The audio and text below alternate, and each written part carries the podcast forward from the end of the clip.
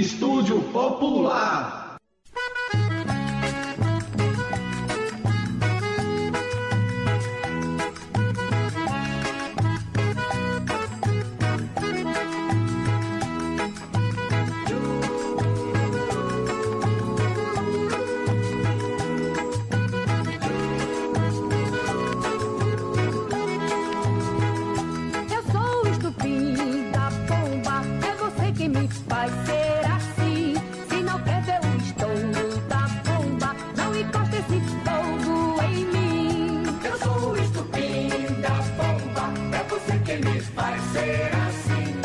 na terra estou.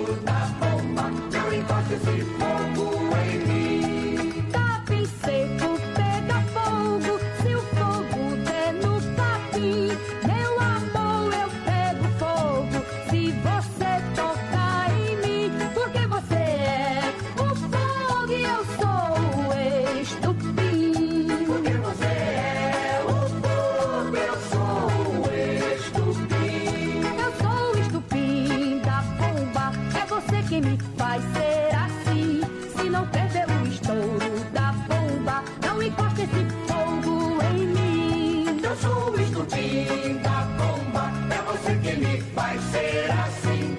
Se não quer o estouro da bomba, não encoste se for.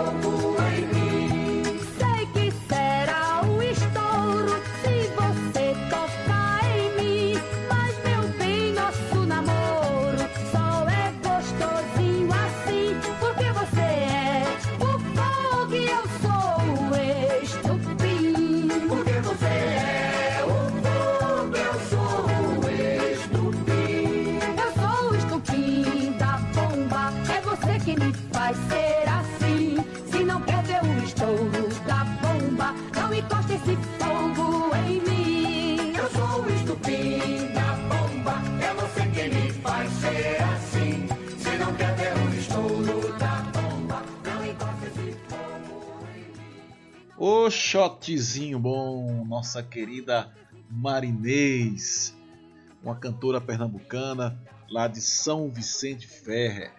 E nada melhor do que a gente estar tá nesse período de São João, um período diferente dos outros e que a gente vai viver de uma forma diferente, sem grandes festas, sem muita aglomeração, mas tentando preservar a nossa tradição, tentando preservar a nossa história e as nossas memórias do São João.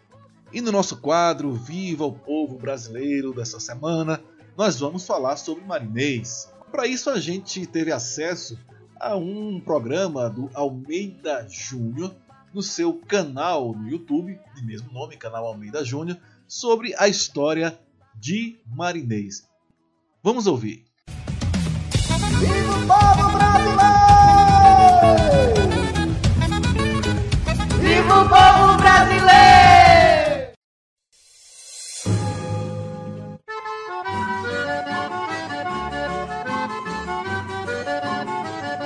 Inês Caetano de Oliveira, popularmente conhecida como Marinês. Nasceu em 16 de novembro de 1935 em São Vicente Ferre, Pernambuco. Seu pai era seresteiro e sua mãe gostava de cantar na igreja. Inês só não nasceu cantando, mas a música estava no seu sangue. Desde pequena, sua voz já agradava. Certo dia em seu bairro houve apresentações, e quem se saísse melhor ganharia um prêmio. Inês acabou ganhando. Com 10 anos ela já se apresentava em programas de calouros, e o nome Marinês surgiu em uma apresentação no programa de calouros no rádio. Para não chamar a atenção de seus pais, Inês acrescentou Maria ao seu nome, e na hora de anunciar o locutor fala Marinês, e ela acabou gostando do nome e assim passou a ser chamada. No início, Marinês cantava músicas românticas, e sua bela voz e jeito especial de ser conquistava as pessoas em sua volta. O sanfoneiro e produtor Abidias acabou se apaixonando e os dois se casaram. A parceria na vida e nos palcos deram muitos frutos. Nesta época, Luiz Gonzaga, vestido de cangaceiro, era um grande sucesso. E Marinês passou a se vestir como cangaceira, e junto com seu marido Abidias faziam shows. Com o sucesso das apresentações, o rei do Baião tomou conhecimento e eles passam a trabalhar com Luiz Gonzaga.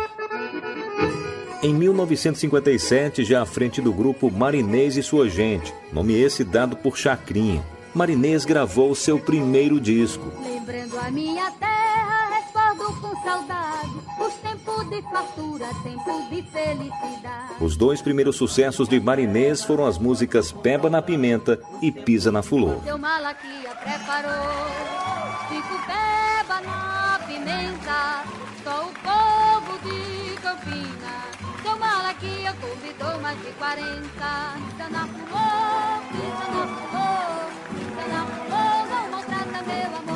Devido ao grande sucesso, Marinês foi convidada para participar de um filme. No Rio de Janeiro, ela soube aproveitar bem as oportunidades. Além de cantora, foi atriz, bacharel em direito, apresentadora na TV Tupi, considerada a rainha do chachado e uma grande representação feminina da nossa cultura. Sofreu preconceito por ser nordestina, cantar forró e usar chapéu de couro. Mas Marinês não se deixou abalar. No tempo em que só tinha homens no forró, Marinês chegou bonito, fez um grande sucesso e abriu as portas para outras mulheres. Tanto como artista como na vida, Dona Inês foi um verdadeiro exemplo a ser seguido. Foram mais de 50 anos de carreira e 30 discos. No meu cariri,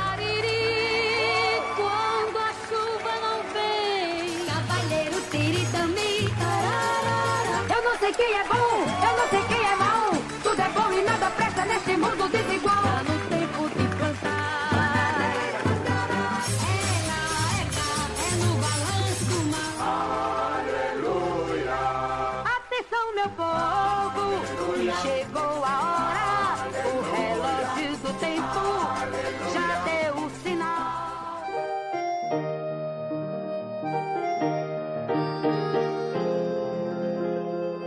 Marinês teve um acidente vascular cerebral e, devido a complicações do AVC, em 14 de maio de 2007, morre Marinês, a rainha do chachado.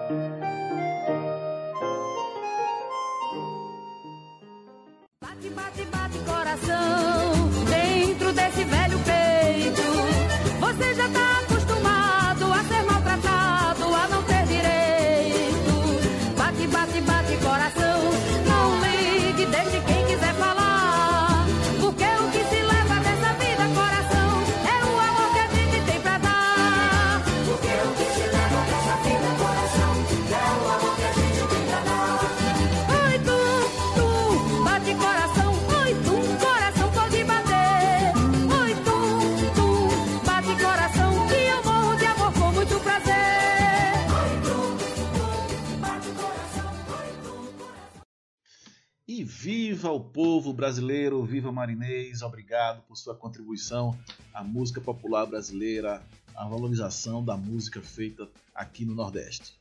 E aqui vai ficando o meu tchau até semana que vem. Que a gente se cuide, que a gente fique em casa. Preservar nossas vidas é muito importante nesse momento é, da pandemia que a gente vive uma crescente, né?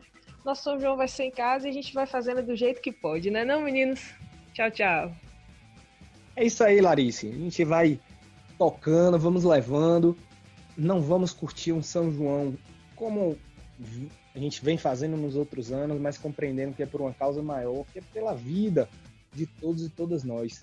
E neste momento a gente vai aprendendo a curtir de outras formas, né? Resgatar então uma fogueirinha ali na porta de casa, aprender uma receita de licor, aprender uma receita de quentão. Olha que maravilha, como a gente pode fazendo isso. Que tal, ao invés de comprar bandeirolas, você juntar com seus filhos, com a sua família, comprar o material e vocês mesmos produzirem, cozinhar aquele amendoim.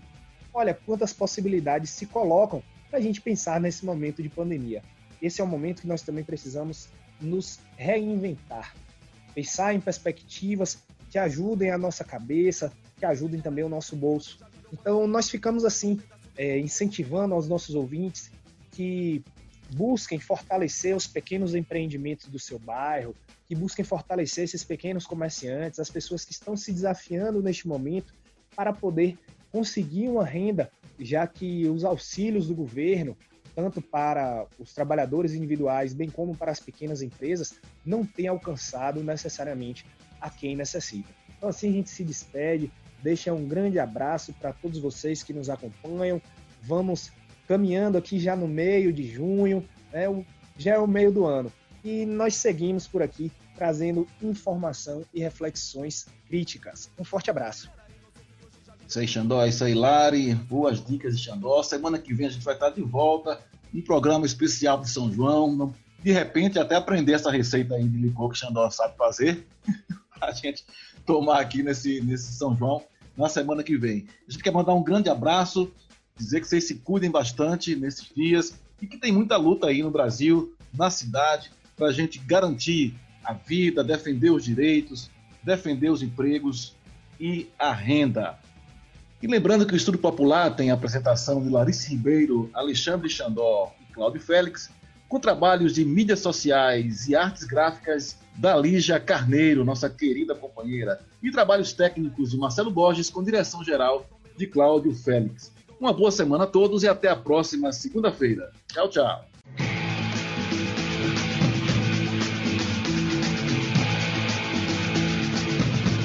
Estúdio Popular.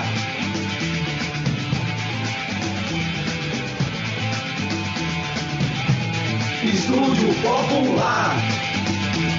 Estúdio Popular.